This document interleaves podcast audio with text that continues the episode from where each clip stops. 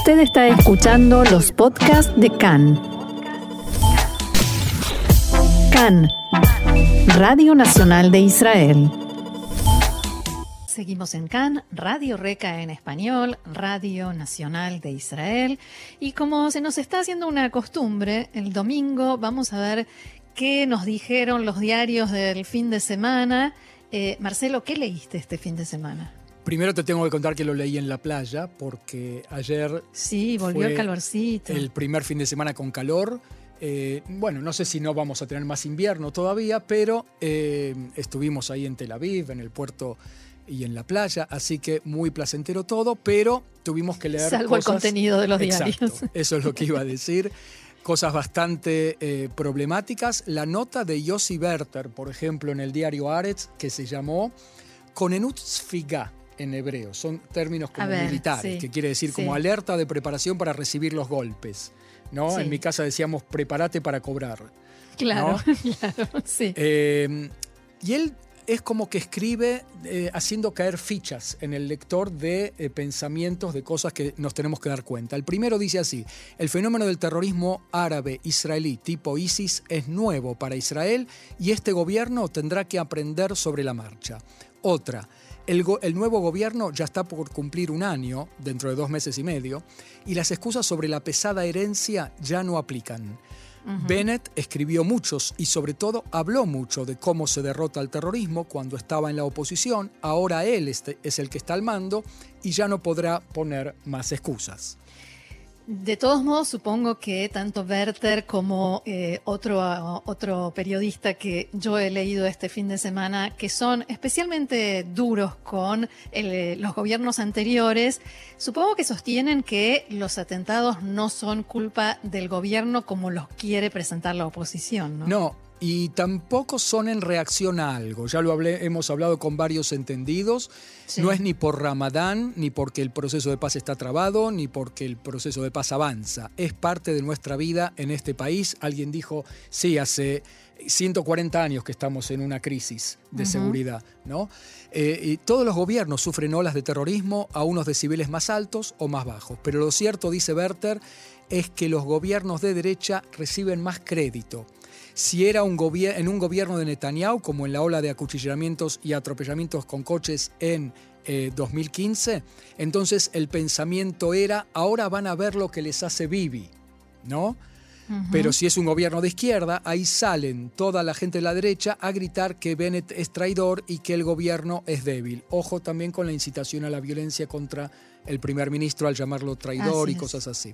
Y los políticos de la derecha eh, a una ola de incitación contra este gobierno, que es un cinismo sin igual, dice eh, Werther, y demuestra, nos cuenta un botón, ¿no? Nos muestra un botón. Miri Regev y otros fueron a Benei Brak, se la vio a Regev cantando, bailando y aplaudiendo con las chicas religiosas nacionales en ese día de duelo terrible. La canción Ein Lanu al Milei Shaen, no tenemos en quién confiar, o sea, más que en nosotros. Este episodio aparece en todos los diarios de este fin de semana. Así es. Y al lado, mientras tanto, estaba la gente de Zaca, los, eh, los voluntarios religiosos que, que, tratan de juntar bien el cuerpo y que no los cuerpos de los caídos, ¿no? de los que estaban muertos y la sangre. Eh, mientras estaban trabajando ahí al lado, había muertos al lado de ellas y ellas gritando y bailando y aplaudiendo. Eso se llama eh, bailar sobre la sangre literalmente hablando, ¿no? Eh, y dice, en el pasado se encendían velas en el lugar del atentado, hoy se hace campaña electoral. Bien, y yo mencionaba a otro periodista, es eh, Ben Caspit de Marib, que también sumaba a esto el hecho de que la gente gritaba muerte a los árabes y en, no muy lejos de donde estaba el cuerpo del policía, Amir Juri, que era árabe y que murió defendiéndolos a ellos. Eh, y en todo esto, el más criticado, el que dicen fue más allá, es Netanyahu. Así es, eh, no solamente en público, fue a un eh, velatorio, a una shiva. o sea, después ya del entierro, cuando se hacen los siete días. La semana de duelo. La semana de duelo. y dice Werther, hay una regla de oro entre los políticos que nadie se atreve a cruzar, especialmente entre los de la oposición. Cuando los políticos van a hacer visitas de condolencias a las familias, la política partidaria queda afuera. Se dan condolencias, se miran álbumes de fotos de la víctima asesinada, se escuchan sus historias, solo los deudos tienen el derecho de gritar consignas, llamar a algún gobernante traidor o llamar a castigos duros, y el político tiene que escuchar callado. Pero Vivi no, tiene otras reglas. Fue a la shiva de una de las eh, familias de los asesinados en Gedera y dijo, abro comillas, se puede restituir la calma a las calles, pero un gobierno que depende de un partido islámico quizás no puede. Y luego Werther recuerda a todos que Netanyahu fue el que legitimó la entrada de RAM, el Partido Árabe Islámico, a la coalición, luego de coquetear con esa agrupación, hacerse llamar Abu Yair, en árabe, papá de Yair, y los que torpedearon la formación de una coalición con Mansur Abbas fueron los ultraderechistas religiosos Ben Gvir y Smotrich, pero si no, hoy habría un gobierno, Roxana, de Netanyahu, con un partido islámico en el gobierno. ¿Y qué dirían en la derecha hoy después de, los atentados? Ahora cuando Ram está en la coalición, pero no de Bibi, sino de Bennett, ¿resulta que no se puede vencer al terrorismo con un partido islámico en la coalición? Mansur Abbas se lo recordó este fin de semana, como el año pasado no éramos un movimiento islámico, cuando nos invitaste tres veces a la residencia en Balfour a negociar ¿Qué éramos entonces? Y el mismo Abbas justamente no se opone a las medidas para combatir el, terrorismo y fue, el, fue el líder árabe que más llamó a aumentar la presencia policial en el sector árabe y los operativos de requisa de armas ilegales de los árabes. Marcelo, yo quiero permitirme un breve comentario. Eh, nosotros nunca hacemos referencia a cuestiones personales porque somos periodistas, pero en esto sí me voy a permitir algo muy personal. Quienes me conocen saben que yo soy familiar de dos personas caídas en atentados terroristas en Buenos Aires y cuando un político hace esto, eh, Cualquiera, no importa, no me estoy refiriendo a nadie en particular, derecha, izquierda, centro, quien sea, no tiene idea del dolor y el daño que causa a los familiares de las víctimas.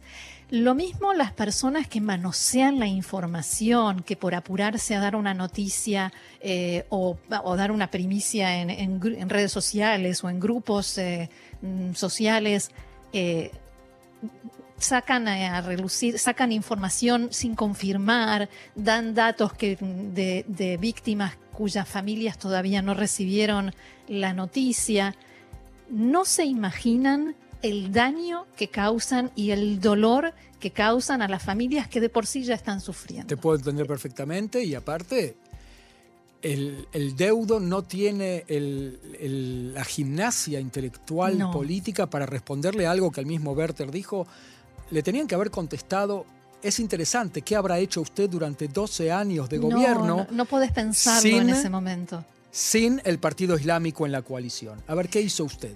Y mm. nadie se lo iba a preguntar. No, y, y, yo que soy una persona que se interesa en la política y que vivo inmersa en las noticias y en lo que pasa en la política, en ese momento no puedes pensar en nada, no puedes racionalizar y no puedes contestarle a un político porque el shock es tan grande y el dolor es tan fuerte que lo único que deberían hacer los demás es respetarlo. Bien, dicho esto, seguimos con los diarios.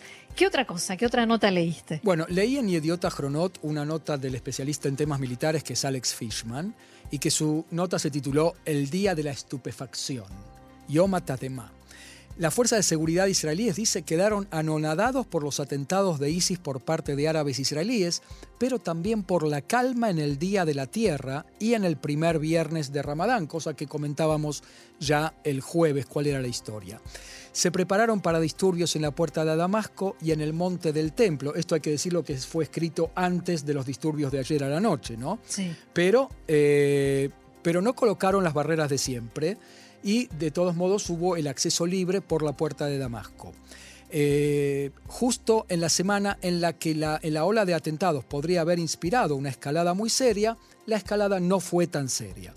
La razón no parece ser la reacción furibunda de la sociedad israelí, que en una semana perdió a 11 de sus ciudadanos, sino que las fuerzas de seguridad señalan desde ya hace un tiempo que la sociedad palestina en Cisjordania está replegándose en sus propios problemas, que están ligados a cosas como la economía, el bienestar social, eh, que está debido el tema de la, de la pandemia y la crisis de desconfianza en su propio gobierno, el del presidente Abu Mazen. Y por el otro lado, se multiplicaron este año las alertas concretas por atentados.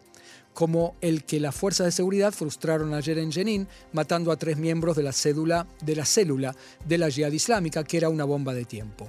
Como correlato, murió un número de palestinos superior al año pasado en choques con el ejército, desde el inicio de Tzal, del año, Tzal frustró más de 100 atentados terroristas y mató a más de 100 palestinos, la mayoría terroristas, pero también algunos civiles que se encontraban en el lugar no indicado en el momento no indicado. En otros años, esto habría sacado a la gente a la calle con piedras y botellas incendiarias y demás, y el jamás podría notarse una victoria. Pero este año eso no ocurrió. La pregunta, Marcelo, es cómo piensa enfrentar el gobierno esta nueva realidad. Claro, las fuerzas de defensa se preguntan por esta paradoja y esta brecha entre la sociedad palestina que no se despierta, por un lado, y las organizaciones terroristas que aumentan la planificación de atentados por el otro. Y hay que decir que si no hay más atentados es solamente por el excelente trabajo de inteligencia de las fuerzas israelíes, dicho sea de paso, en cooperación con las fuerzas de la autoridad palestina.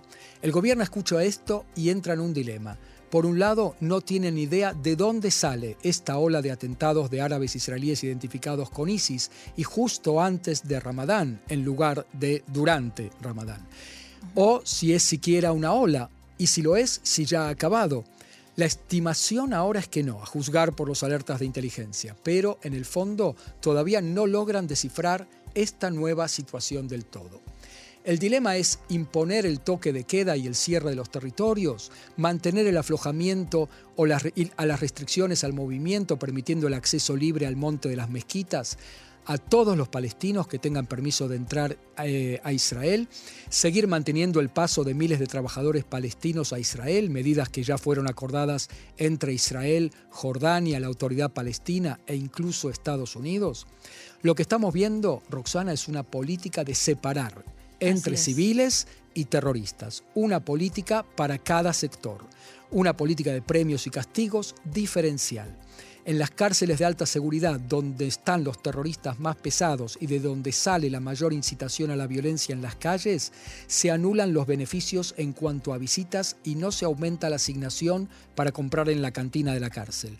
Pero en paralelo, Israel anunció que quien no tenga prontuario de seguridad podrá asistir a la mezquita del Aqsa y también anunció que se abre el paso entre Gaza e Israel, atención, para 20.000 trabajadores palestinos.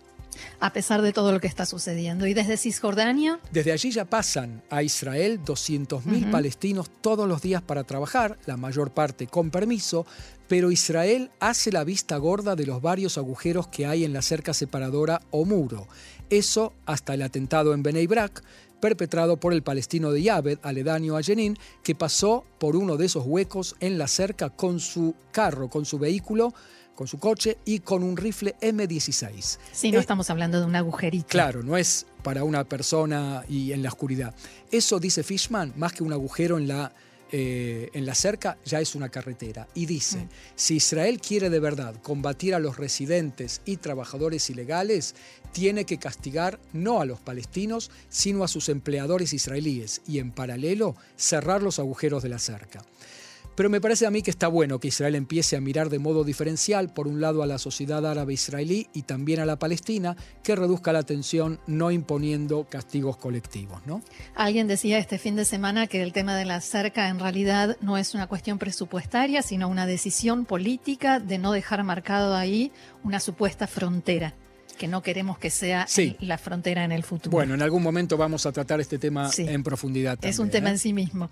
Al margen, en este mismo sentido de, lo que venías diciendo, Marcelo, otro tema que quieren atacar es el de los sueldos pagados, los sueldos, los subsidios que paga la autoridad palestina a las familias de los terroristas y a los terroristas presos en las cárceles. Sí, una idea sería descontarlo de la devolución de impuestos de Israel a la autoridad palestina. Sabés que eh, Israel le presta a la autoridad palestina el sistema de recaudación de impuestos, recolecta los impuestos y se los pasa en una transferencia bancaria a la autoridad palestina. Y una eh, posibilidad sería descontar de ese eh, pago los pagos a los terroristas y a sus familias. Hay que ver si eso se sostiene legalmente o constitucionalmente, pero un alto funcionario del servicio penitenciario dijo hace poco, según una grabación a la que Khan tuvo acceso, que lo único que puede disuadir a los palestinos de seguir cometiendo atentados es la anulación o la disminución de pagos de salarios de la autoridad palestina a los terroristas. Si no existieran esos pagos, la motivación bajaría mucho, dijo el funcionario, que está en contacto cotidiano con los terroristas presos, así que sabe de lo que habla. Es decir, que Abu Mazen sigue en este sentido hablando con un discurso doble cuando condena los atentados. Si tanto condena, que cese el pago a los terroristas y la glorificación a lo que ellos llaman mártires del Islam.